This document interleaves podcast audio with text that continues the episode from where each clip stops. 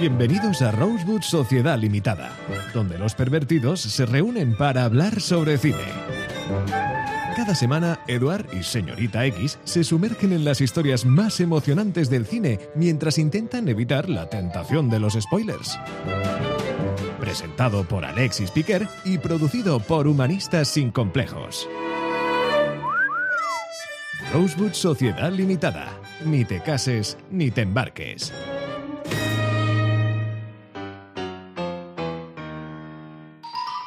Bienvenidos a Rosewood Sociedad Limitada.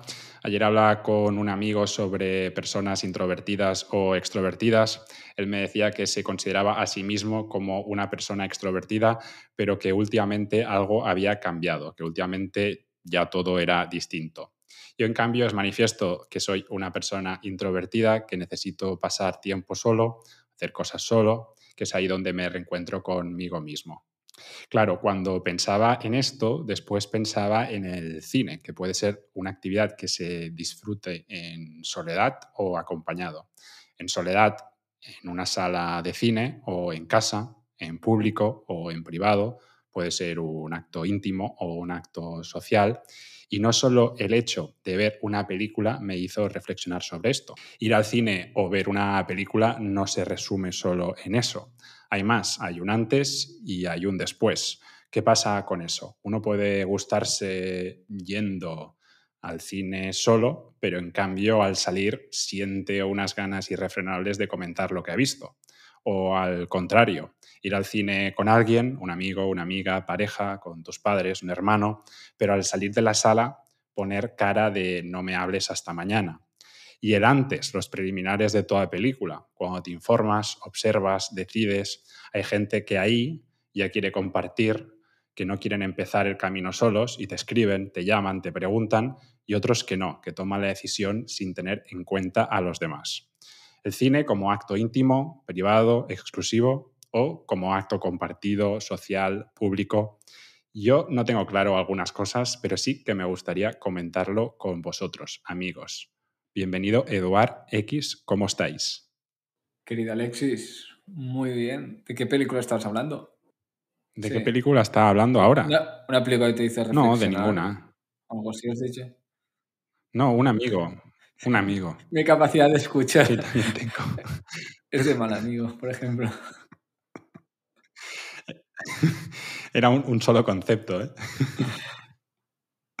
un amigo que me decía que antes era más extrovertido y que ahora se siente más introvertido.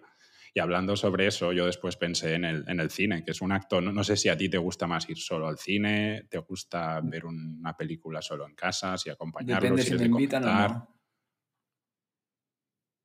Ese es la, el factor, ¿no?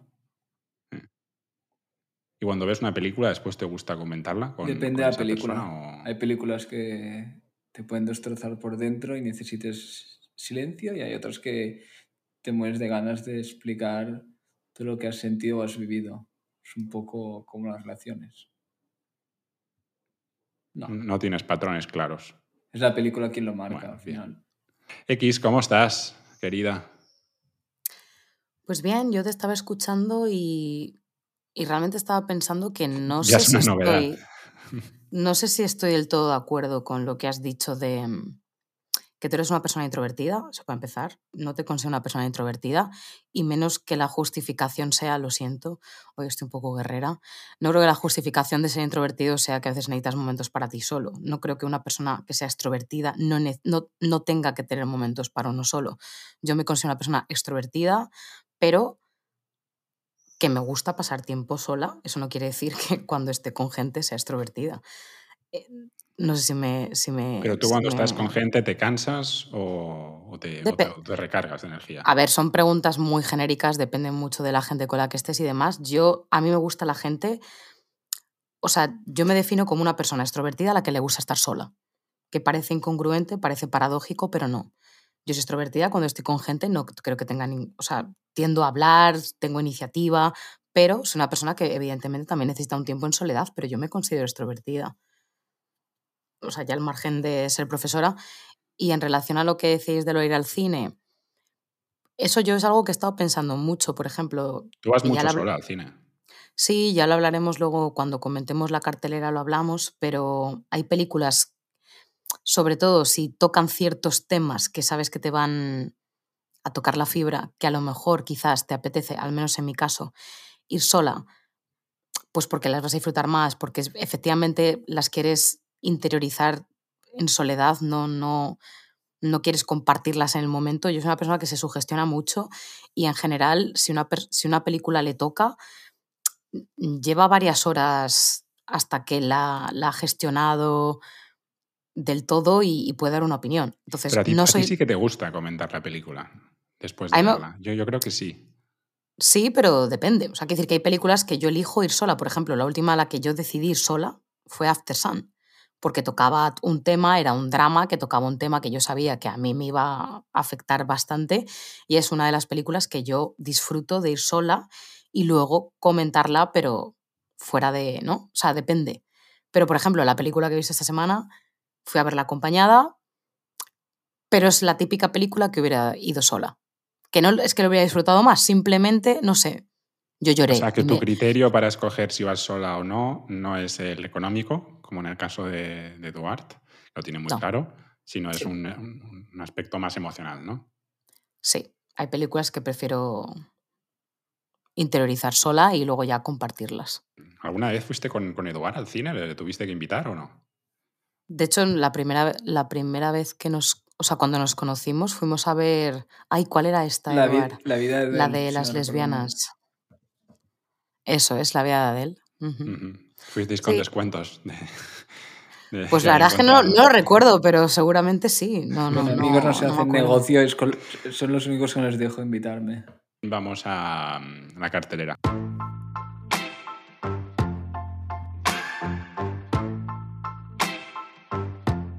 La cartelera. Sometimes it hurts when you say my name, but thinking of hers. Pues esta es la sección de moda en este programa, una sección de actualidad que la gente aprecia muchísimo y que tiene muy en cuenta las películas que nosotros vamos a ver. Yo creo que se equivocan, pero allá ellos. ¿Qué habéis ido a ver esta semana Yo fui a ver los cines? Un cáncer, Asteroid City de Wes Anderson. No empieces así, por favor. Fui a ver una película que no me gustó. ¿Tiraste tu dinero, consideras? No, no, ¿O te invitaron? Es lo más triste del caso. Y realmente lo estoy comentando que mi Wes Anderson me recuerda como el típico, las sus películas, ¿eh? como el típico chico guapo del colegio que hace surf y te piensas, bueno, me chica. chica, ya sabes que soy heteroflexible y, y sales de, del colegio y descubres que hay más los brandos o, o mujeres más interesantes depende cuáles sean tus intereses y que es un engaño ese chico surfero con mechas que, iba a tu clase. Vamos, que es un estereotipo.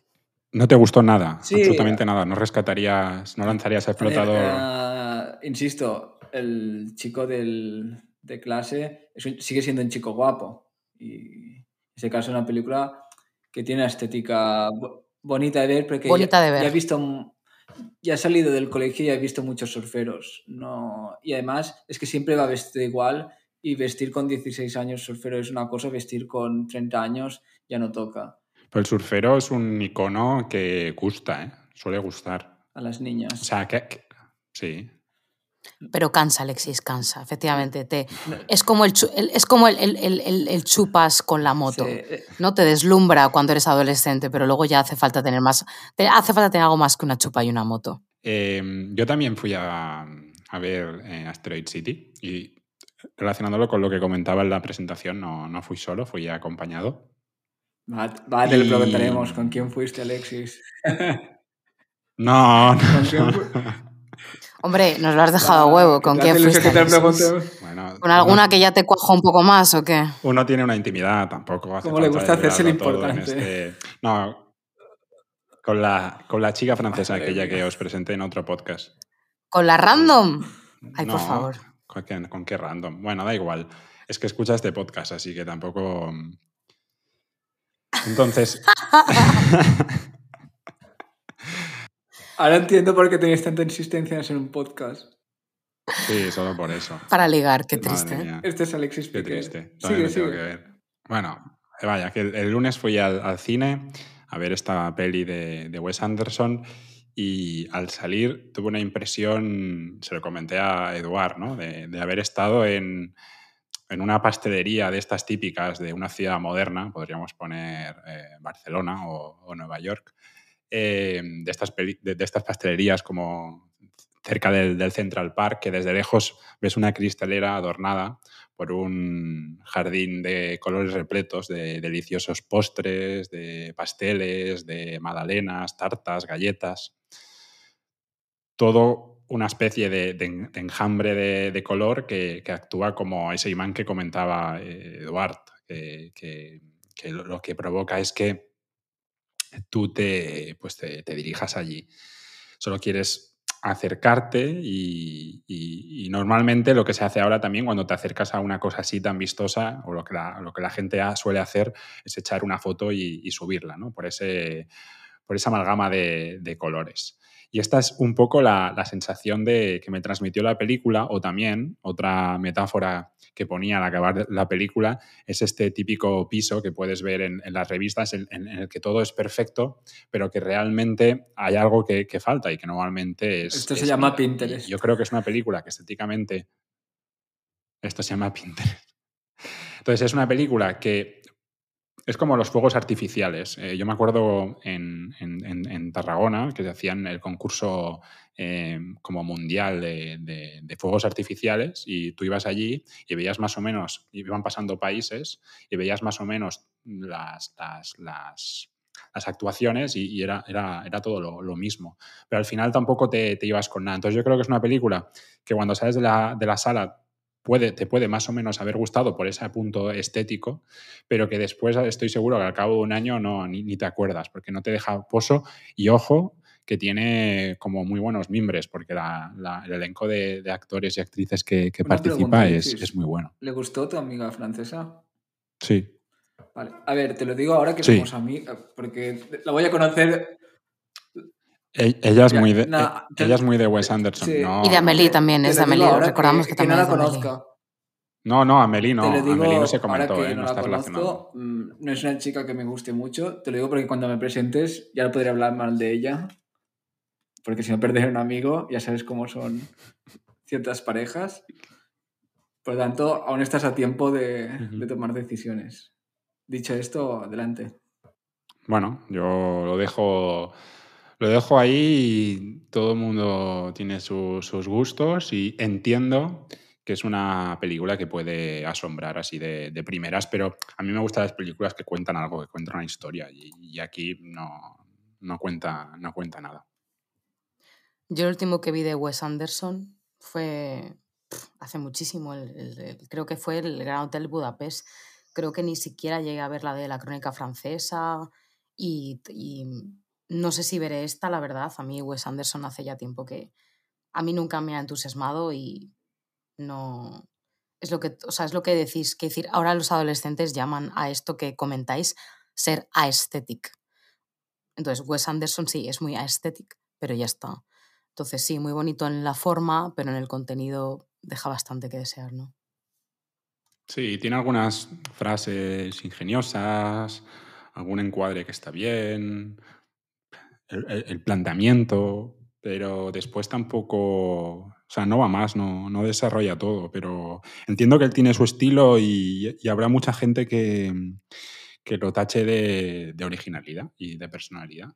Para mí es una versión mejorada de Mr. Bueno, Wonderful, nada más. Cambiando de, bueno, cambiando de totalmente. ¿Tú qué has ido a ver? Sí, efectivamente. Yo como Flash, ¿has ido a ver Flash? Yo como soy una persona de mundo, al contrario que vosotros, ¿vale? Y me desplazo y me muevo por la urbe, porque soy cosmopolita. Eh, yo fui a ver a los... te dije que te quitaras la venda. Yo fui a ver a los cines Golem, uno de los mejores cines eh, que hay, al menos en Madrid, donde ponen películas serias, como Dios manda, no Wes Anderson, fui a ver eh, una joya que realmente fui a verla recomendada por un amigo cinéfilo que se llama A Hundred Flowers, 100 flores, de un tal eh, Genki Kawamura, japonés. No tiene gran cosa, tiene alguna peliculilla más, pero básicamente esta es como su gran. Feminito la de Doraemon, ¿no? Y es la típica película que he hecho interesantes.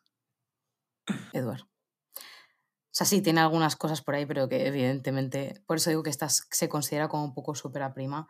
Tiene otra que se llama If Cats Disappear from the World, pero no sé, que decir, yo no, yo no sabía nada de su existencia, es como su ópera prima. Yo fui a verla recomendada por un amigo porque él sí que lee ciertos argumentos. Yo cuando voy al cine en general no leo argumentos y muchas veces no sé ni de quién es la película hasta, hasta después.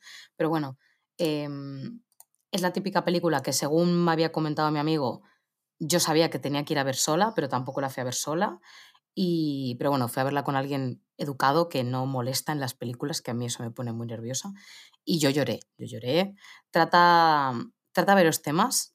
Por algún, por, de, de, alguna forma, muy paralelamente, me quiso recordar un poco a Amor de Haneke, porque trata el tema del Alzheimer, de, de la, del Alzheimer, demencia prematura. Es una mezcolanza ahí un poco curiosa. Y bueno, sí que tiene un toque un poco acaramelado, es verdad que es un poco exagerada en algunos puntos, un poco melodramática en exceso, pero me pareció simplemente preciosa, me pareció muy bonita. Dura nada, 105 eh, minutos más o menos, o sea, tampoco se hace muy larga. Sí que algunas escenas son un poco repetitivas porque le da el toque así como de melodrama, pero de verdad me pareció preciosa. Trata el tema, un tema que a mí me apasiona, que es el tema hijos-madre, que a mí es un tema que, me interesa muchísimo, aparte de lo del Alzheimer, demencia y tal, y, me pareció preciosa. Es difícil hablar de ella sin, sin hacer un spoiler, y no quiero, porque es la sección de cartelera, pero yo de verdad muy recomendada. Muy recomendada, me parece una, una película preciosa, muy bonita. Yo ya os digo que yo ya lloré, lloré, lloré. Y, y la disfruté muchísimo. Me parece una, una, una, película muy poética, muy bonita y al parecer tiene la actuación de Mieko Harada, que es una actriz que sí que, tiene más películas, que yo pues con, con, mi despiste no, no sabré decir cuáles, pero las interpretaciones, al menos de los dos protagonistas, me parecieron bastante buenas. Me gustó mucho, la disfruté muchísimo. Pues cerramos la cartelera, la sección estrella y pasamos a la sección la película.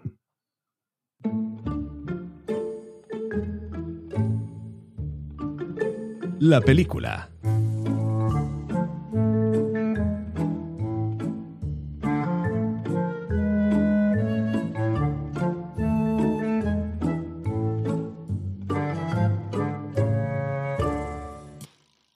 Esta semana la sección de la película le pertenece a Eduard y me pregunto qué película nos traerá hoy, si será una película con la que se siente identificado. Mm, bueno, Ah, como sabéis, es, yo seguía un poco la cronología del cine, que la última película que cogimos era sobre el cine mudo, que era el maquinista de general, que tenía un cierto vínculo emocional, y esta semana he cogido M, el vampiro de, de Düsseldorf. Hombre, esta película, ¿y por qué has escogido esta película, Eduard? Bueno, porque está relacionada con el expresionismo alemán, que es la sección que quiero tocar esta semana y, es una, es una película especial, ¿no? Tiene que haber algún motivo oculto. Hombre, es Fred Lang. Claro. Es que Alexis va con segundas con sus preguntas, ya sabemos cómo es, pero, pero bien. Ah, la película, como os he dicho, es El vampiro de Düsseldorf. Es de un estilo que Alexis considera que es un experto, que es el expresionismo alemán. Totalmente. Bueno, ¿nos quieres ilustrar un poco con el movimiento? No, tampoco quiero sentar cátedra aquí del movimiento, pero sí que, bueno, experto tal vez sería exagerar un, poco, pero en este podcast ya... Lo decía en ironía. Ya, ya, ya, lo hacemos. Pero no, no, yo creo que mejor ir charlando y, cualquier apunte de, calidad, que son más o menos los apuntes que yo suelo hacer, pues lo, lo aportaré.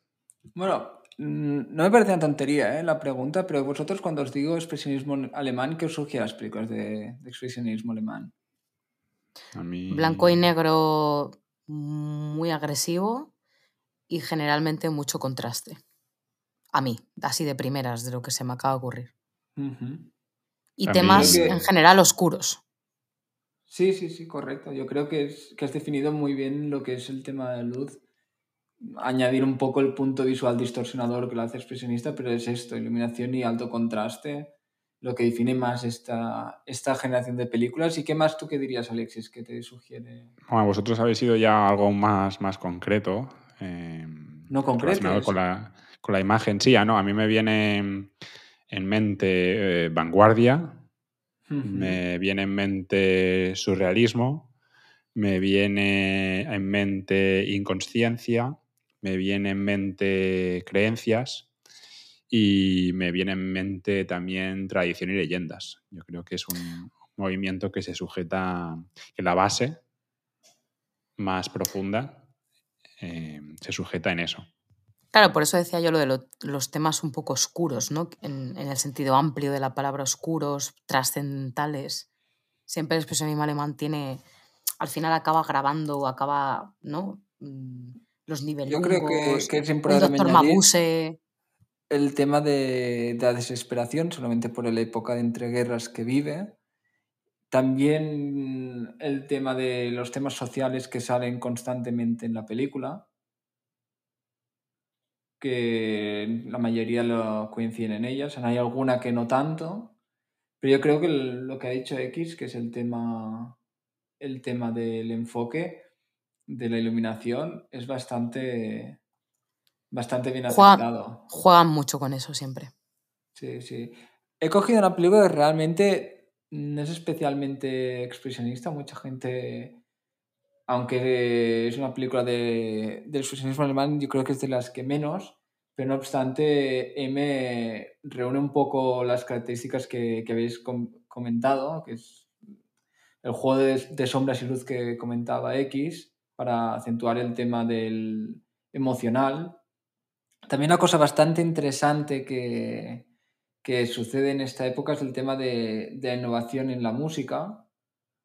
Y, y, en el caso concreto de la, de la película de, de M, el vampiro de Dusseldorf, mm, hace una cosa que sí que habíamos visto ya en, Griffith, el del nacimiento de la nación y en alguna película más, pero lo hace de una manera muy diferente, que es introducir un leitmotiv durante la película que, que nos va recordando el personaje todo el rato. Le he pedido antes a, Alexis que la grabara para que la pusiera un momento y a ver si te acuerdas X porque te recuerda totalmente la película. Vale.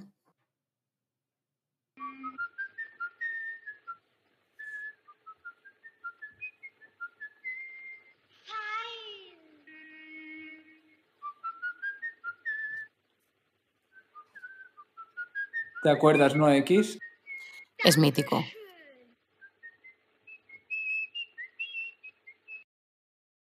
Realmente un poco lo que llega a hacer, la puedes parar Alexis, ¿eh? no, vamos a hacer un leitmotiv dentro de nuestra sección, eh, lo que hace este director en esta película es relacionar una canción con el villano todo el rato, ah, que es una técnica, al final van copiando muchos, muchos directores luego, con el silbido de, de Beckett, que va anunciando todo el rato que, viene, que es con esa famosa canción de del Rey de la Montaña, no me acuerdo exactamente de, de, de Grieg, que todos hemos oído miles de veces, y ese silbido lo hace especial. Otra cosa interesante que, que hace es cómo concreta el malo de la película, y, y un poco para las personas que no la han visto, y recomiendo que la vean porque yo creo que es entre las todo el mundo considera que es entre las 25 películas mejores de la historia para muchos, entre las 10 mejores. Ese es el motivo por, la, por lo que has escogido la película.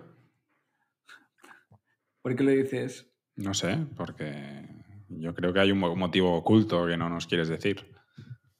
Bueno, uh, no es por la temática. X te aclaro, porque si no me va a salir con el tema de temática, más que nada que yo conocía muy bien la, la neta del productor de, de Neurofilms, que es quien la produció, y Alexis está jugando, como ya sabes, con estos temas para, para desvirtuar mi, mi apartado.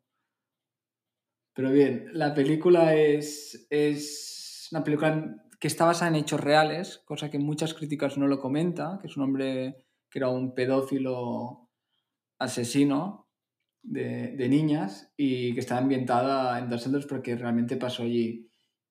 Y habla un poco de toda la crítica social de la justicia, de cómo a veces unos pueden juzgar, otros no, a quién le recae la autoridad. Tampoco quiero desvelar mucho porque la mínima que hable un poco de la película, rápidamente haremos un, lo que le llaman en inglés un spoiler y, y romperá un poco la magia de, de esta película. Lo, lo, dices por, por, mí, que yo cuento todo el argumento de mis películas. es que, la, bueno, X, tu caso ya es, es exagerado que contas la película en vez de la sección pero tu voz es más bonita que la mía y, y, queda justificada.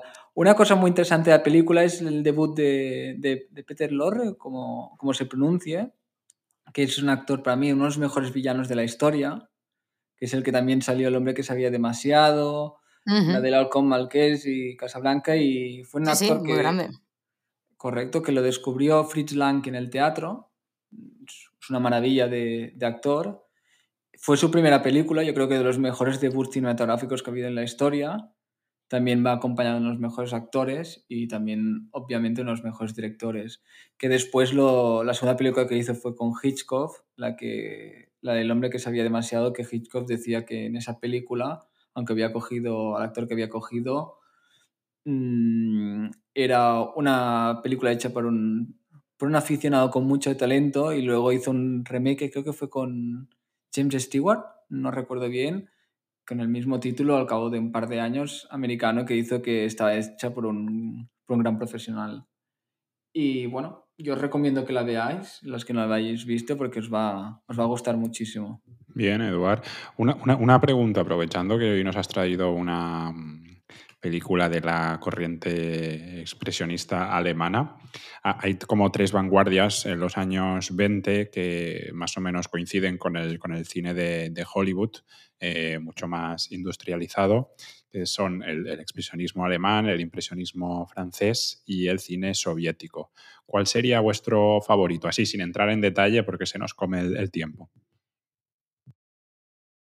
Buena pregunta. Mm, es, es, como el juicio de París. Y al final las tres ofrecen grandes cosas y... y Pero si tuvieras que quedarte con, un, con una, así a bote pronto. Quizás por, por mi filia con Rusia, tiraría por allí. Bien. ¿Y tú, X? Yo es que soy muy fan de Murnau, entonces no sé qué deciros. Vaya, que te quedabas con, con este, ¿no? Sí. Bien, yo también, yo estoy contigo en tu equipo.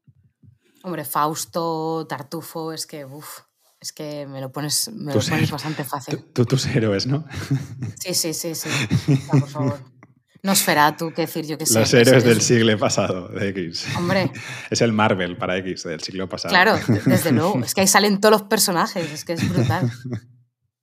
X, por cierto, hay una película que te gustaría muchísimo, que no sé si has visto nunca, que es, forma parte del expresionismo alemán, que, que, la hizo justamente el abuelo de esta amiga mía, que no sé cómo se llaman en, en, en alemán o en inglés, pero es como la caja de Pandora y sale una de las femme fatales de la historia y, también del mundo cinematográfico. Te la recomiendo mucho porque te va a gustar si no la has visto.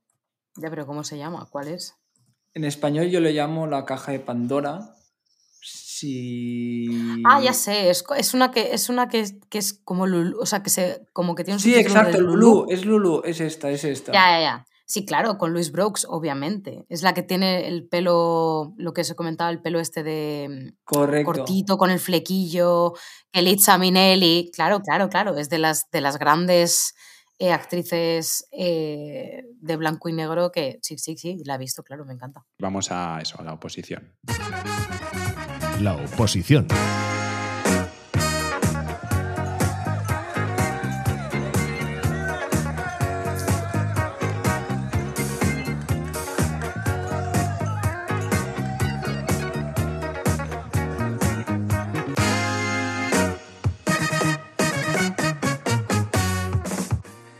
¿Qué nos traes hoy en la, en la oposición? En la oposición, como ya sabes, es una sección donde hablo de una opinión que es poco popular y que es una verdad como un templo. Y en este caso hablo de, de un formato, que es el formato de las cinematográfico, o llámalo como quieras, que es el tema de las miniseries. Te ha salido un poco Julio Iglesias, ¿eh? eso. Dios quisiera ser él que es el formato de las miniseries, que es un formato muy menospreciado por, por, el gran público. Yo creo que es uno de los mejores formatos que hay, que es ese formato de tipo serie de televisión, con una cantidad limitada de, de episodios que, que, la verdad, han sacado grandes, grandes producciones. Vosotros sabéis de un poco a lo que me refiero, ¿no? Sí, sí. Sí, sí, totalmente. El género de la miniserie. Yo soy, yo soy muy fan de las miniseries. A mí me encantan las miniseries. Porque es como una película, pero simplemente expandida en, yo qué sé, siete, ocho episodios. Me encanta. Correcto. Yo soy muy fan de las miniseries. Permiten desarrollo más grande de los serializada, personajes. se llama, serializada el concepto. Es, y además, Alexis, gracias por el puntillo. Es que Alexis es un tío maravilloso. Desarrollo, que permite un desarrollo más amplio de los personajes y una trama más profunda pero no cae en el, lo de las series de, de, alargar innecesariamente la historia. Para mí es esto lo que le hace un poco más especial. Y yo creo que cada, históricamente se han hecho maravillas, porque siempre es... mm, Desde, bueno, se me ocurren varias. Ahora he pensado en Secretos de Matrimonio o la Yo Claudio, que le gusta también al padre Alexis. Que te manda Y- recuerdos. Deja de nombrar al padre Alexis como si fuera nuestro patrocinador, ¿vale? Es- un poco lo es, directamente. Y. Perdonad que, que haga el tema. Y si tuvierais que elegir una favorita así actualmente, ¿cuál elegiríais vosotros? ¿De miniserie? Sí. Pues. No sé, hay, hay varias. Eh, ¿Actual o, o puede ser ah, un poco antigua? Puede ser ideal, ah, actual, tienes mucho además. No me salgas con tu Detective, que es. No, no, no. Mira, es- está, estaba pensando, ahora que has mencionado a, a mi padre, que a él le gusta mucho dos miniseries y a mí también, eh, pero mi padre es muy de género bélico eh, y también western, y a él le gusta mucho la de Band of Brothers y la, Maravillosa, y la- maravillosa. Y, la- y que está relacionada con, con la de Pacific. Yo la de Pacific no la he visto, pero la de Band of Brothers sí. Creo que son 10 episodios. Con cada uno de los y- personajes. eh, es un trabajo espectacular. Es de HBO y, y no sé de quién es. Tiene, bueno, el creador es Stephen Ambrose, pero ahí participa mucha más, más gente. Y creo que es una, una gran serie. Bueno, la puesta en, en escena, si te gustan la- las películas bélicas, es espectacular. Es que eh, HBO, como dices tú, HBO, por los que no tenemos una educación tan buena como la tuya, De eh, Nueva York. Creo, creo que es la que, la que ha sacado mejores producciones. ¿A ti, X, cuáles son tus favoritas? ¿O tu O tus favoritas, no. Has Sí, sí. preguntado en singular, porque si no diría alguna A ver, más. No, y, puedes decir, y pe- pero X ya es has una tirado, persona que, que es has, has tirado, veces. No, no, yo no lo tengo clarísimo. Otra cosa es que yo me acuerdo de los nombres de las cosas que he visto, eso es diferente, ¿vale? Pero sé lo que he visto, lo que pasa es que no recuerdo cómo se llama. Yo, bueno, has tirado por tierra True Detective. True Detective realmente es una miniserie, pero a mí lo que me gusta Es las maravillosa, ¿eh? Es en las que maravillosa. sale Matthew, Sí. ya está. Em, Para Eduard es demasiado comercial. Serión. No, no, a Eduard le encantó. Lo que pasa Me es que como ya está muy encantó. trillada, pero a mí es una de las, o sea, yo me la he visto como tres veces. O sea, y es Lo una decía para que no fuera con la primera. Ya, ya, fácil. no, no, no. He buscado otra, ¿vale? Eh, hay una cuyo nombre no recuerdo, que en, al- que en algún programa posterior miraré para buscarla y la recomendaré porque ahora mismo es imposible, es británica, no sé cuál es, no, no sé el nombre, pero me impactó muchísimo, pero os traigo una que es brutal, que a mí me encantó, que es de HBO precisamente, que se llama en español, eh, se traduce como heridas abiertas, en inglés Sharp Objects, que a mí me pareció espectacular. De hecho, a la gente a la que le ha gustado True Detective, ese rollito drama, mm, thriller psicológico, asesinos en serie, mm, con drama familiar de por... Es que lo tiene todo. O sea, lo- lo- lo ¿Cómo se llama X, has dicho? se llama en español Heridas Abiertas, que sale, eh, la protagonista es Amy Adams, brutal, espectacular. eh, en inglés es Sharp Objects. Yo de verdad la recomiendo muchísimo. O sea, a mí es una de las miniseries mm, que más me ha impactado. También he hablado, es que yo soy muy de miniseries. Me la apunto, me la apunto. Ya he hablado de otra que también está en HBO, que es la de eh, Kate, Winslet, la de Mayor of Easttown, que esta ya la comenté cuando, cuando hablamos de, de, películas para alcohólicos, ya la comenté ahí, pero son dos, por ejemplo, dos miniseries, aparte de True Detective, que me flipan pero la de Sharp Objects, para dar algo, una novedad que no he comentado antes, mm, yo, vamos, ni os lo penséis. Tiene todo el cóctel Molotov que a mí, por ejemplo, me gusta, ya os lo he dicho. Thriller, drama, thriller psicológico, asesinos en serie, familia, mm, de todo. Y es también es enamorado del decálogo. Sí, también. Que es, una, que es una de las producciones que más nos une, yo creo. Mm. Yo realmente. En este caso son, son ocho episodios, ¿eh? O sea, son ocho, es que es perfecto. Siete, ocho es lo perfecto para una miniserie. Eh, normalmente se dice que es de 4 a 12 la, la, las miniseries, pero tampoco hay un número definitivo exacto. El 8, que sería el punto medio, es como sería redondo. Yo he, yo he traído dos. Mr. Bean, perdonad un momento, Mr. Bean, que son 15 episodios. ¿Lo consideréis una miniserie? La mítica serie de televisión de, de los 90. Maestra, es una maestra de Rowan Atkinson. Sí, lo podríamos considerar. Lo que el formato es que el formato no, reúne tanto el formato de miniserie, yo creo, que, es, desarrollar historias detalladas y complejas, pero yo creo que más de uno lo podría comprender como tal.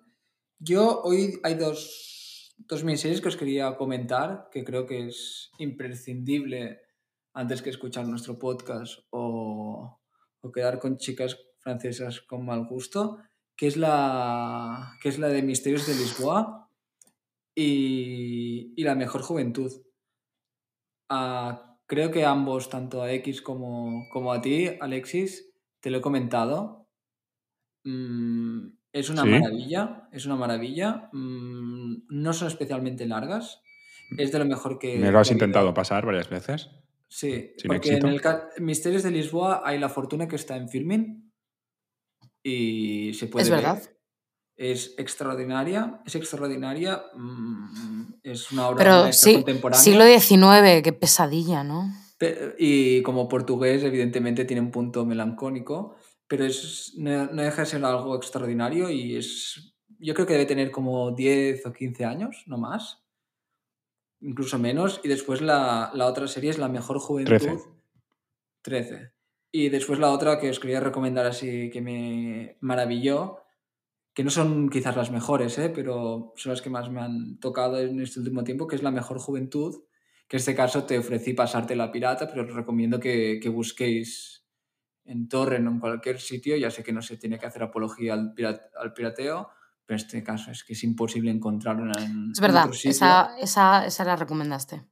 Es, es, extraordinaria, de muy buen gusto. Italiana. Sí, de la RAI creo que la produce. Le falta algo de dinero, mm, en algunos momentos se ve, pero la actriz, el actor que sale es maravilloso. Tanto, bueno, los dos actores que salen son maravillosos y la actriz que sale también hace un papelón. Es como. Es una serie que va avanzando los rasgos de los años y creo que, que, os, que os, os, encantaría. Creo que os encantaría.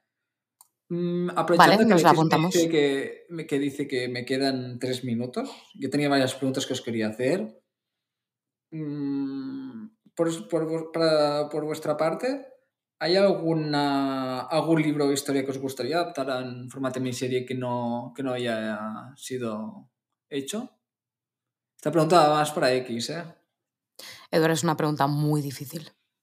O sea, yo con todo lo que he leído es muy difícil. Quizás se me ocurre, por ejemplo, algo de Camus, así sencillito, o sea, algo existencialista, mm, quizás adaptado al cine con un poquito de humor negro. Es lo, lo primero que se me ha venido a la cabeza, quizás, pero yo qué sé, es que es muy complicada esa pregunta. Es una pregunta de reflexionar. Quizás, yo qué sé, también se me ocurre algo de Oscar Wilde que es uno de mis amores platónicos, algo de Oscar Wilde, una miniserie de Oscar Wilde, sería la bomba. Creo que no hay ninguna así que, al menos relevante, que se. Nada. No, no, es que no hay nada de Oscar Wilde. Quiero decir, no sé, lo grabaré yo, no sé, que están esperando, no sé, no hay nada de Oscar Wilde oficial. Hay, sale de personaje secundario en, en, muchas películas, pero no, no hay nada de él en concreto y no sé por qué, porque son las personas más divertidísimas y más dramáticas al mismo tiempo y con más salseo del mundo. Entonces, pues sí, una miniserie de Oscar Wilde, por favor, o sea, Sherlock Holmes no se puede considerar miniserie, pero también es brutal. Pues me lo imagino un poco en ese sentido. Muy buena serie, muy bien conseguida, por cierto. Tremenda. ¿Y tú, Alexis, que ibas para actor? Para los que no saben, cuando tenía 18 años, era de unos pequeños sueños que tenía Alexis. Que, que por cierto, querías ir a Nueva York, si no recuerdo mal. ¿Qué actor o actriz te gustaría para ver una miniserie? ¿Y por qué? Pues eh, ahora me has descolocado un poco porque has tapado una de, uno de mis secretos más profundos y, ahora pues estoy un poco espeso. Pero em, yo metería a Marion Cotillard en alguna, en alguna serie. Porque ¿Sí? creo que no ha hecho nada de serie, al menos así que haya tenido repercusión, no sé si a nivel francés ha hecho alguna cosa. Pero sí, me gustaría verla en una, en una serie porque creo que es una, una actriz muy elegante, eh, muy ecléctica y muy camaleónica y creo que podría adaptarse. Lo que pasa es que no sé qué, papel le, daría. A lo mejor en esa serie que, que se ha inventado ahora X eh, de Oscar Wilde eh, la podríamos encajar en algún, en algún rol. Sí, bueno, ¿estás de acuerdo que al menos un poco lo que venía, la lanza que venía a romper que las miniseries es un, unos mejores géneros, ¿no? Sí, las miniseries buenas, sí, claro. Incluso los lo que también llamados telefilms, que es un poco lo... Sí, es un, es un formato que, que yo me siento muy cómoda. Yo cuando veo una miniserie me encanta. Por ejemplo, no tiene nada que ver, pero ahora, por ejemplo, no están filming, pero han estrenado nueva temporada, entre muchas comillas, porque no es en sí una temporada de Black Mirror, o sea, nuevos capítulos de Black Mirror que ya sabéis que los podéis ver de manera individual. Ahí me encanta. Ese, o sea, todo ese formato me encanta. Miniseries, lo, destrozó capítulos. no lo sé, yo solamente de los nuevos he visto un par y a mí no me han disgustado, ¿eh? O sea, me siguen pareciendo buenos. No, para mí, me siguen pareciendo bastante buenos. Fue un cambio de mundo cuando fue de la BBC a Netflix para mí se cargaron algo que era bastante transgresor y, muy bueno. Bueno, eso es muy debatible. A mí, yo ya digo, he visto dos y no, no me han disgustado. ¿eh? Bueno, chicos, con vuestro permiso, o sin vuestro permiso también, eh, si os parece, cerramos la, la sección, la película, y vamos a... Pequeño dictador. Sí, sí, sí. Y vamos, es lo que te gusta a ti. Y vamos a la sección de, de X. La Femme Fatal.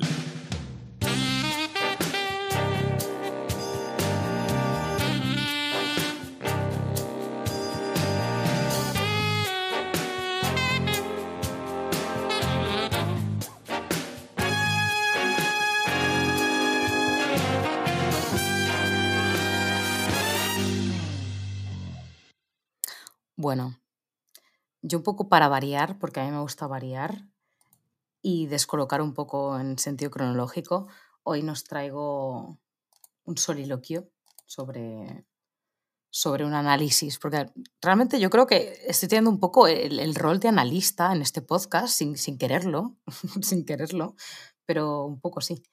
Bueno, yo os voy a hablar hoy de, de un personaje, pero también de una persona que es cuando a mí ya me, interesa bastante el, rol de, la actriz, ¿no? que es Mae West.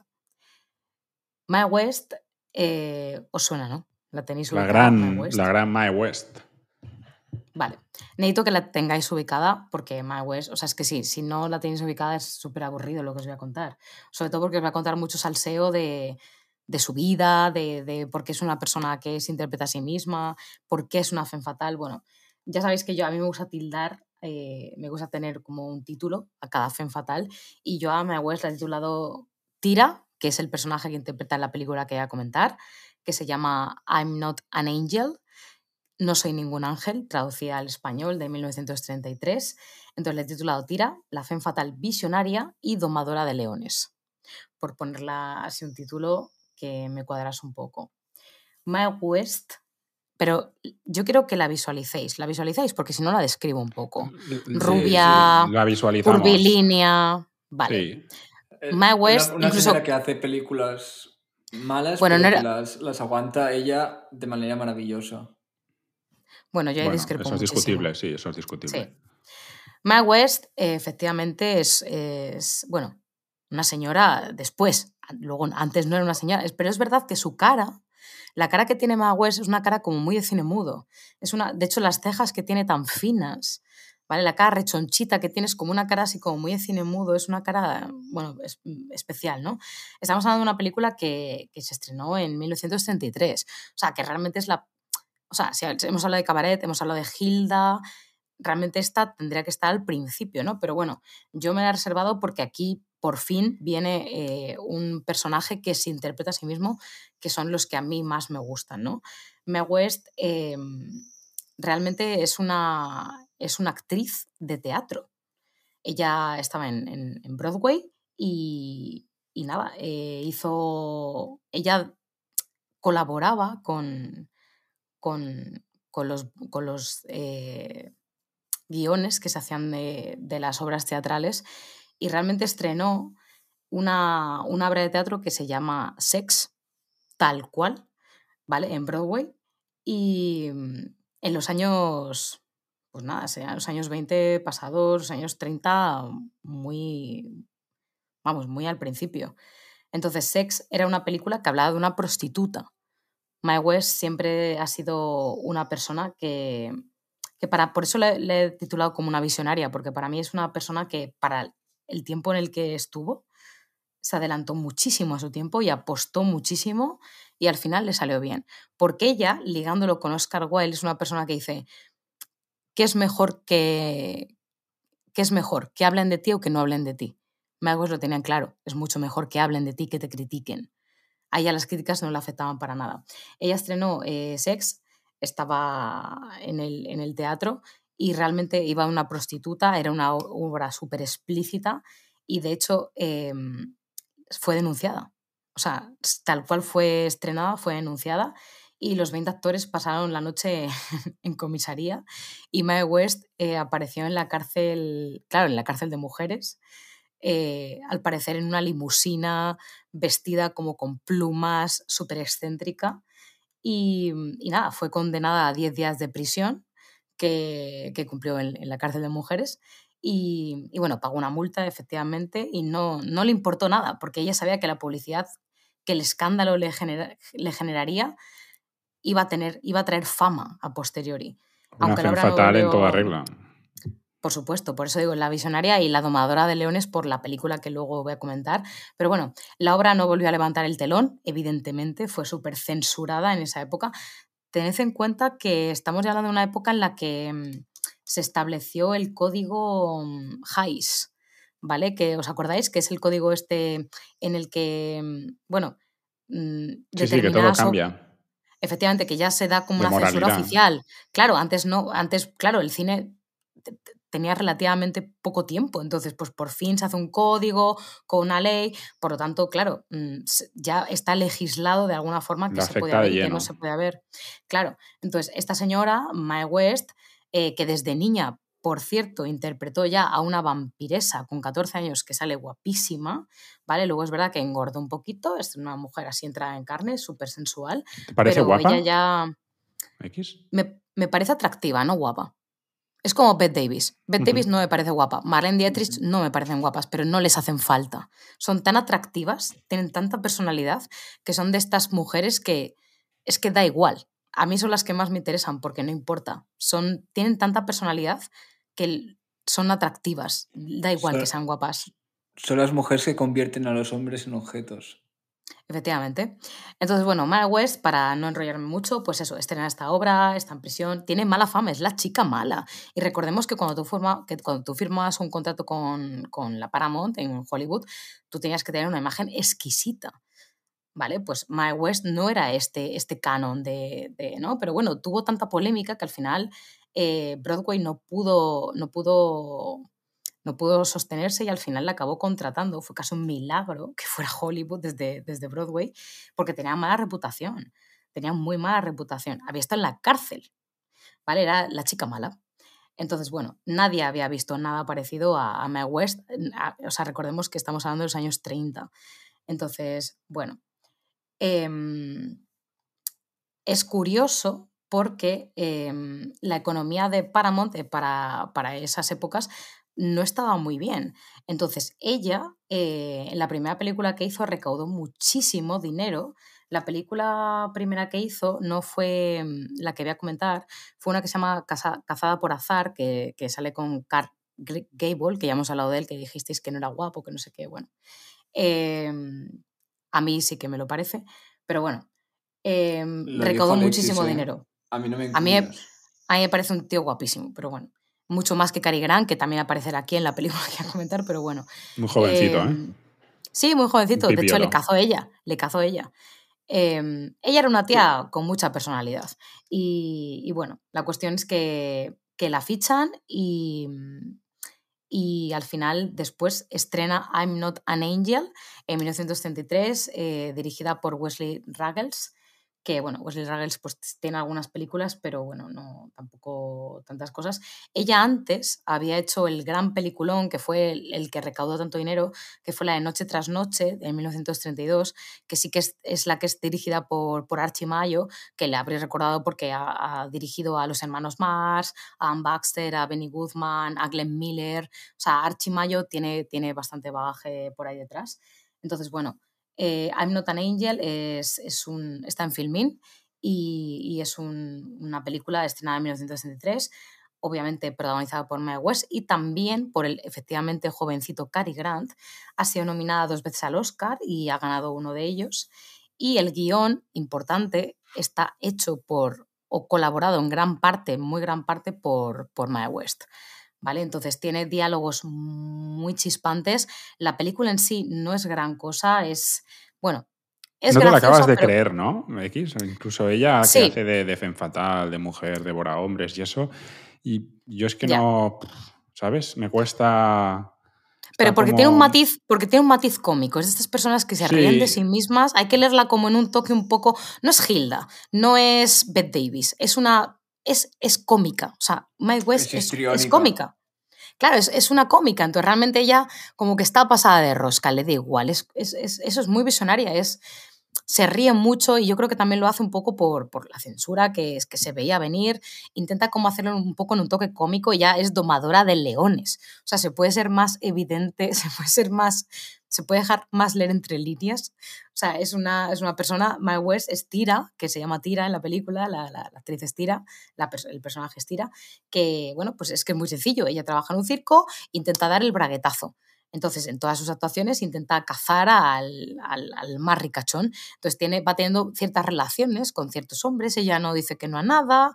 Al final sí que parece que como que se medio enamora de Cary Grant, pero tampoco. Luego viene ahí un... Bueno, en fin, tiene unos líos, un montón es que es eso, la película son un montón de líos con, un montón de hombres, pero bueno, eso es lo de menos, al final es, a mí lo que me interesa de, la película es que es ella interpretándose a sí misma y eso es, es, brutal.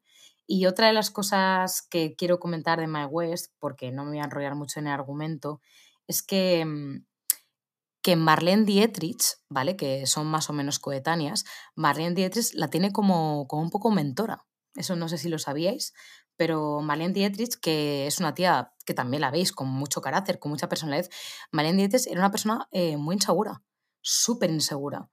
Y, mm, y tiene una, una, biografía, su hija, que se llama Marlene Dietrich The Life, que fue publicada en 1992, que me la he estado revisando, en la que realmente habla un poco de, de, la amistad que tenía Mae West y, y Marlene Dietrich, que coincidían en, los camerinos y os voy a leer eh, un par de parrafitos porque me han parecido súper significativos. Dice, muchas veces me pregunté por qué no cultivaron su amistad fuera de los estudios Paramount. Tenían mucho en común. Por lo menos profesionalmente. Su capacidad para reírse de sí mismas, la costumbre de pensar en su imagen cinematográfica en tercera persona, su instinto para saber lo que de ellas podía y lo que no podía resultar, y su asombroso don para ser aceptadas por igual por hombres y mujeres. Pero Mae West nunca vino a nuestra casa, ni se hizo para ella una cena especial. Sus camerinos contiguos eran el único marco para la amistad entre aquellas dos mujeres de fama mundial que interpretaban con tanta maestría el papel de mujer fatal. Me hubiera gustado verlas juntas en una película, qué divertido hubiera sido, o quizá no, tal vez se hubieran anulado entre sí, porque Emma West se caracterizaba, por cierto, porque no dejaba que hubiera eh, protagonistas femeninas contiguas a ellas. ¿Vale? Beth Davis, por ejemplo, introduce a, Marilyn Monroe, así como muy de soslayo en, en Eva al desnudo, pero Beth Davis como que no tenía problema, pero en My West no ella no permitía que hubiera, que hubiera otras mujeres. Y bueno, dice que la propia Merlene Dietrich contaba que entre Plato y Pato y Camerino se encontraba con Mae West, que claro que qué gran dama era. Dice, conmigo se mostraba muy amable y me prodigaba consejos. Ella fue la que inspiró la energía que a mí me faltaba de tal manera que me dejaba estupefacta. Pero yo no era la única. Los jefes de lo Paramount también estaban sojuzgados por Mae West. Nunca fue para mí una madre, porque no era el tipo maternal en absoluto. Fue una profesora, una roca a la que me acercaba, un espíritu brillante que me comprendía y adivinaba mis problemas. Creo que entonces no se dio cuenta de la importancia de su influencia que ejerció sobre mí. Yo expresaba tan mal mis sentimientos. Me ha súper curioso porque sí que hay varias fotos de ellas dos juntas y, me parece curioso que fuera Mae West la que realmente fuera un poco como mentora la que le asegurase un poco la seguridad a Marlene Dietrich, que parece que no era nadie insegura. Marlene Dietrich tiene una película que ahora mismo no recuerdo, es una de sus más famosas, en las que el primer plano son sus piernas. Y Marlene Dietrich decía que no entendía por qué todo tenía que ser tan sexual. Y fue Mae West la que dijo, ¿qué más da? Déjalo, da igual. Plan, perfecto, ¿sabes? Y bueno, eh, en la película de I'm Not an Angel, una de sus frases que se le atribuyen, que es así que es real, hay muchas que, que, realmente no dijo, pero una de las que sí es real, es una escena con Cary Grant en la que Cary Grant le dice, ay, estás fantástica esta noche, estás guapísima, estás estupenda. Y ella dice, cuando soy buena, soy buena, pero cuando soy mala, soy mejor. Y me parece brutal. Muy bien, ¿sabéis que My, West tiene un. O sea, que Salvador Dalí le hizo un, tributo y tiene. Sí, claro. Hasta una sala en. Sí, en el Museo Dalí. Sí, sí. Sí, tiene una, un retrato y luego tiene, se hizo una sala y es estupenda. ¿La habéis visto? La sala no. Y, además también fue la, el personaje que inspiró a Madonna. Bueno, Madonna no es personaje con el que se inspira, es con ella. Sí, Ma ha tenido mucha trascendencia, por eso digo que es una de las mujeres que eran libres antes de que las demás mujeres puedan ser libres. Ten, en cuenta que estamos en el año 33, es súper pronto. O sea, faltaban casi 10 años para que Hilda pudiera hacer Hilda. O sea, es increíble. A mí Ma West es de, de los personajes que me encantan. Luego, bueno, y recordemos que ella rechazó el papel de, de Gloria Swanson en el Crepúsculo de los Dioses, porque ella dijo que ella era súper joven para hacer ese papel, que ya no era una actriz fracasada. X, eh, vamos a cerrar la, la, sección. No sé si me comentaste el otro día que querías comentar ya o anticipar la próxima película. ¿La tienes o...? Recuerdo que te dije eso, pero la verdad pero no has preparado, ¿no? No lo sé. No, pero... No, no, pero cae seguro que voy a comentar a Beth Davis en Eva al desnudo. Ya toca. Genial. Pues lo dejamos ahí y pasamos a la última sección. El Cultureta.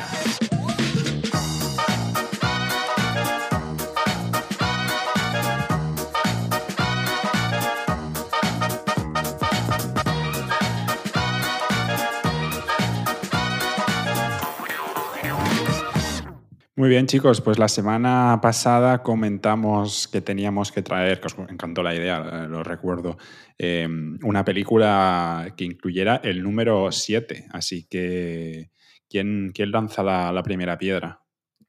Yo. A mí es que nada, no, lo pensé mucho, es de esas cosas que no piensas. A mí ya directamente se me vino a la cabeza Seven, sin más dilación. Es muy típica, pero David Fincher, película de culto crimen policíaco, ¿para qué quieres más? Para mí Seven es una de las películas que vuelves a ver con el tiempo y, y te siguen gustando. Creo que tampoco hay nada más que comentar. Brad Pitt, Morgan Freeman, Gwyneth Paltrow, no sé, es que lo tiene todo. Para mí Seven es tremendo. Sí, sí, y es de estas películas que puedes ver una y otra vez y, sabes lo que va a pasar y te sigue sorprendiendo. Efectivamente. Yo imaginaba que X cogería esta y por lo tanto la descarté. Y, he cogido una que... Y elegiste Harry Potter. No, porque la séptima está dividida por dos y acaban siendo ocho. La que, coja, la que acabo cogiendo es la de la de origen, Inception. Bien. ¿Y esta contiene el número 7? Sí, porque si. Tú sabes que la trama de película involucra múltiples niveles de sueño, ¿te acuerdas? No. No, no, había diferentes niveles de sueño, que dentro del sueño podía ir a otro sueño. Pues el séptimo era el limbo, que es donde se perdían los sueños. Ah, bueno. Bien, o sea, yo me refería a que contuvies, o sea, que, el 7 estuviera en el título de la película, pero tú siempre vas un, un paso más allá. Tu falta de elocuencia genera confusiones. Bueno, yo creo que es más un tema del, del receptor.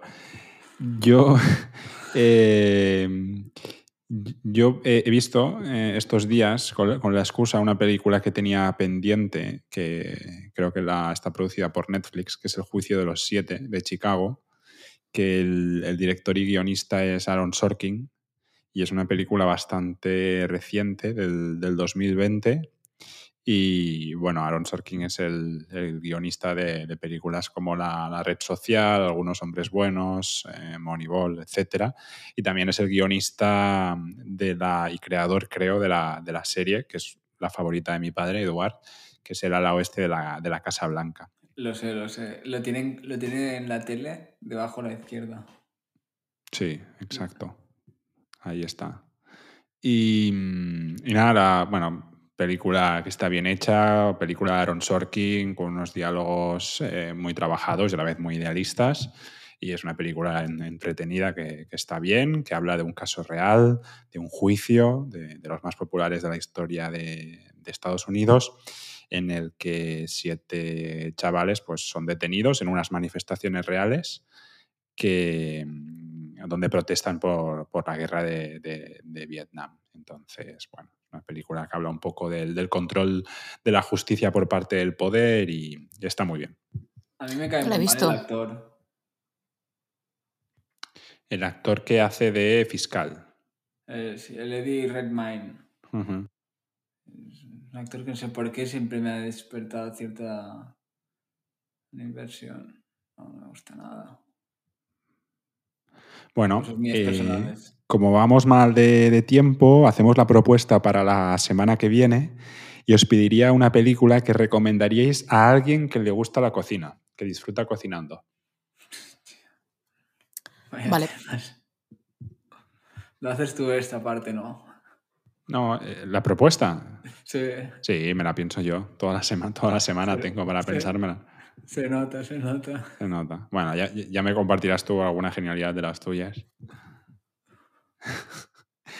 bueno, chicos, em, pues eh, hasta aquí el quinto episodio de Rosewood Sociedad Limitada.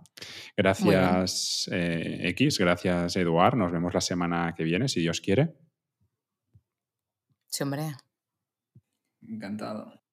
Muy bien, qué fusividad siempre en la, despedida. Además, yo estoy de vacaciones ya, chicos. Ah, muy bien, X. Ahora, ya, ahora ya no habrá examen. Ya soy libre. y mm, por favor, aquellos que nos seguís, ese grupo reducido de renegados, participad en, este foro de, incultos y, pervertidos, haciéndonos llegar vuestros comentarios, eh, propuestas, recomendaciones del, del, Cultureta. Entonces, Eduard, me has comentado que querías también que tal vez ¿no? en una próxima sección comentarás algo de lo que nos propuso Sergio. Sí, de hecho esta semana yo quería hacer mm, las mejores óperas primas y como sabía que le gustaba, por lo que me dijiste, le gustaba mucho Polanski, mm, su primera película que es, creo que se llama Cuchillo en el agua. El título es, es una maravilla, para mí una de las mejores óperas primas. Mm, y creo que, que voy a tocar, si no la semana que viene, la otra porque me lo quiero preparar bien porque las óperas primas hay mucho mucha literatura escrita y me gustaría hacerlo bien. Bueno, con lo que te gusta a ti tocar, seguro que lo acabas, lo acabas teniendo en cuenta para las próximas secciones. Y nada, eso, animaros también a, a recomendar este programa y nada más, eh, chicos, nos vemos en el próximo episodio de Rosewood Sociedad Limitada. Hasta la próxima.